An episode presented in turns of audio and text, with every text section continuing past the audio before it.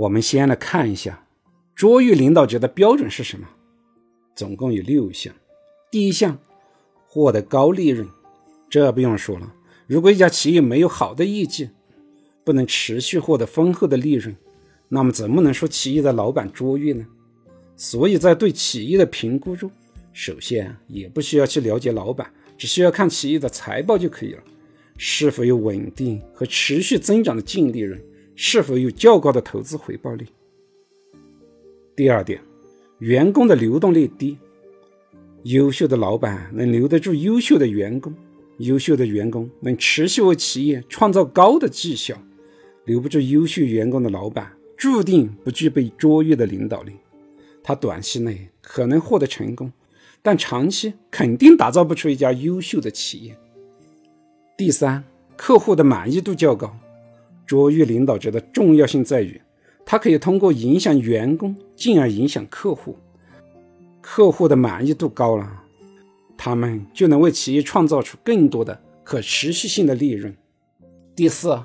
企业的生产率高，这其实就是个企业能不能高效运转，各个团队之间是否能够密切的合作，高效快捷的完成老板交给的任务。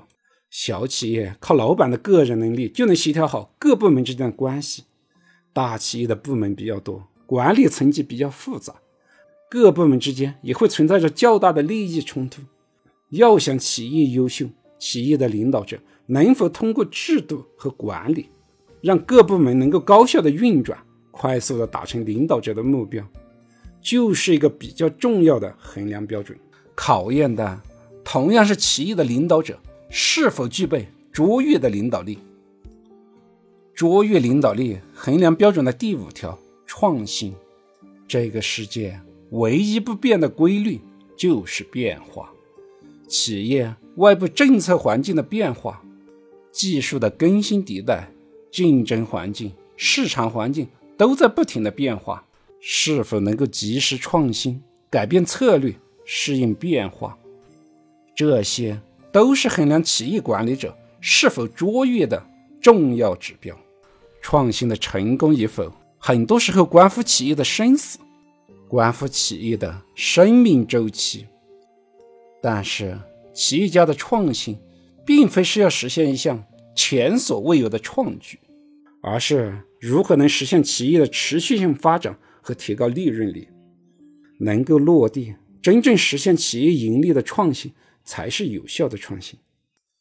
贾跃亭让人窒息的造车计划创新度足够，但没能造出一辆车，那只是一个口号和理想而已，并不是真正的创新。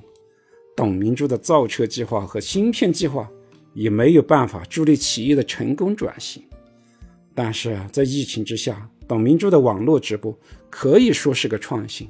不管他用了什么样的方式，最终还是实现了销售额的增长。马斯克的 SpaceX 不只是狂人语录，而是真正落地和去执行的创新。具备卓越领导力的企业家。不止具备创新的思维，还需要有一个能落地、能转变为企业利润的创新思维。卓越领导力第六条，与供应商维持良好的关系。对于一个大企业来说，上游供应链是决定生产环节的重要因素。但是在大企业面前，供应商往往会成为弱势群体。企业拖欠上游供应商的货款，不履行承诺，比比皆是。同时，在采购环节也容易形成腐败的土壤。企业一帆风顺的时候，你我皆好；企业遇到逆境的时候，供应商不给力，甚至落井下石，往往会成为压死企业的最后一根稻草。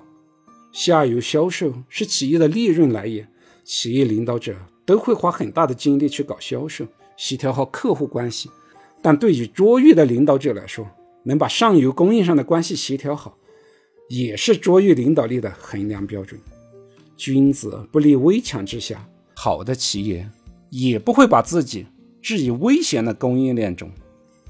我们最后来总结一下卓越领导力的六条标准：第一，获得高利润；第二，员工的流动率低；第三，顾客的满意度高；第四，生产效率高；第五，创新；第六，与供应商维持良好的关系。以上观点你都认同吗？感谢您的聆听，顺思财宝，我们下期接着聊。